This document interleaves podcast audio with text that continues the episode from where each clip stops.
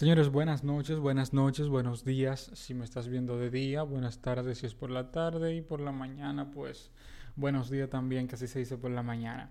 Señores, tenía un tiempito sin tirar capítulo, disculpen, estuve un poquito ocupado, pero ya voy a ponerme al día con todo. De hecho, hoy quiero comentar un tema súper interesante.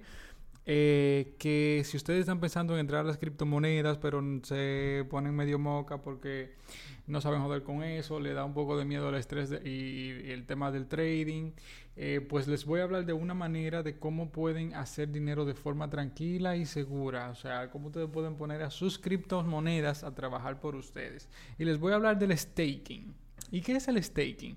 Bueno, pues básicamente existen Existen más, pero hay dos formas principales en las que se crean criptomonedas y se validan transacciones. Esas son la proof of work, que es la minería, que se necesita poder computacional, o sea, tener mucha computadora eh, conectada a internet que consume mucha luz y tener básicamente un almacén de computadora validando transacciones. Eso es un poco ya necesita una inversión bien grande para máquinas, etcétera, etcétera.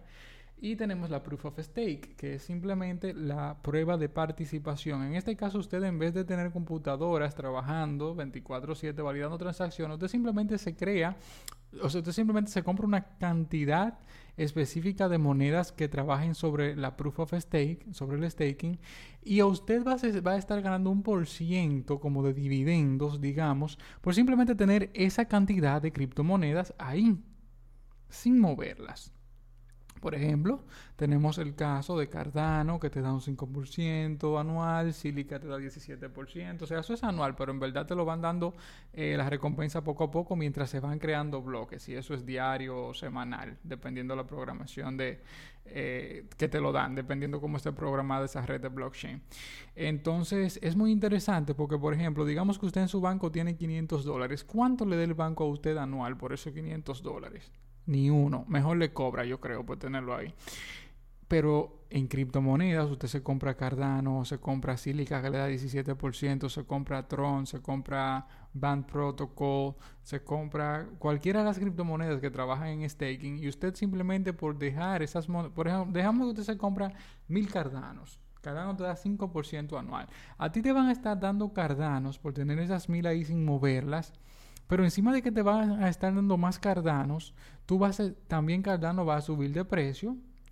Entonces tú vas a estar ganando de dos formas. Que cuando viene a ver al año, esos mil dólares se han vuelto ya, eh, coño, o sea, hasta tres mil, por ejemplo. Yo tenía, eh, los otros días yo tenía cinco mil dólares en Cardanos y la compré a 1.30 y ya la vendí en 3 dólares cuando subió y yo le saqué una buena ganancia. O sea, de 1 dólar con 30 centavos venderla a 3 es mucho. O sea, es una cantidad bien buena. Imagínese que eh, eh, usted la haya tuviera Cardano ahí simplemente ganando más Cardanos por hacer staking, más lo que vaya a subir de valor por el tiempo que usted la deje ahí. Y no solo eso, sino que si se le presenta una oportunidad como la mía, que la, yo la tenía haciendo staking, pero subió de precio y decidí venderla, pues usted simplemente la vende.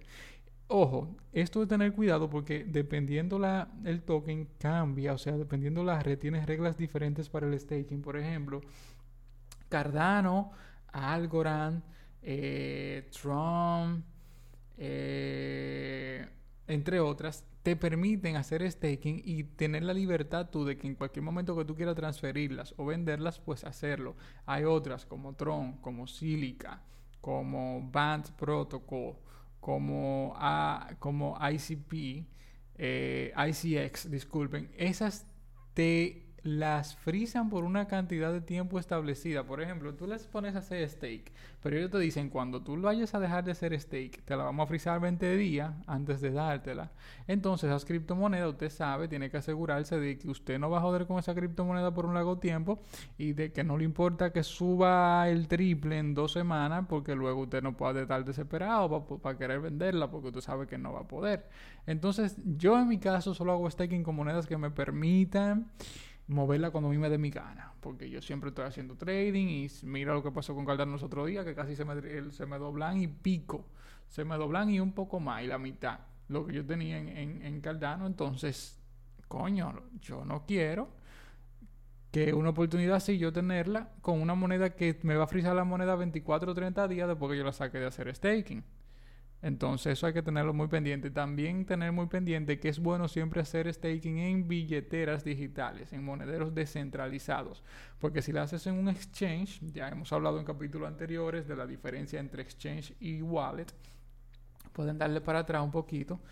Y el problema es que en los exchanges, en primer lugar, tú no tienes la llave privada. Y si tú no tienes la llave privada, no son tus criptomonedas. O sea, tú tienes tu criptomoneda en un exchange y la tiene un banco, podemos decir.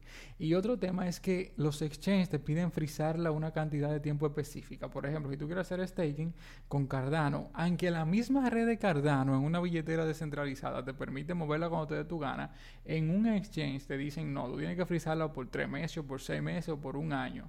Y mientras pase ese tiempo, tú no vas a poder poner la mano a eso ni hacer nada con ella. Entonces, a mí no me de cotorra, yo no jodo con eso. Eh, en fin, en resumen, es hacer staking es un modo muy recomendable para las personas que quisieran hacer dinero con criptomonedas, que no quieran joder con hacer trading ni van a estar pegados todo el tiempo al celular viendo precios, sino que quisieran invertir algo y dejarlo ahí a largo plazo. Entonces yo le recomendaría hacer staking a alguien así. Ya corresponde a usted investigar en qué criptomoneda usted va a hacer staking, en qué plataforma y todo. O sea, nutrirse, porque yo no doy consejo tampoco de inversiones. Simplemente que yo si tengo mil dólares, no lo voy a meter un banco un año a hacer nada, a que se vuelvan menos cuatro, en vez de yo estar ganando en una criptomoneda, en un mercado que está en apogeo y que está creciendo cada vez más. Entonces, mil gracias, señores, por escuchar. Este fue el próximo bloque y nos vemos en el próximo capítulo.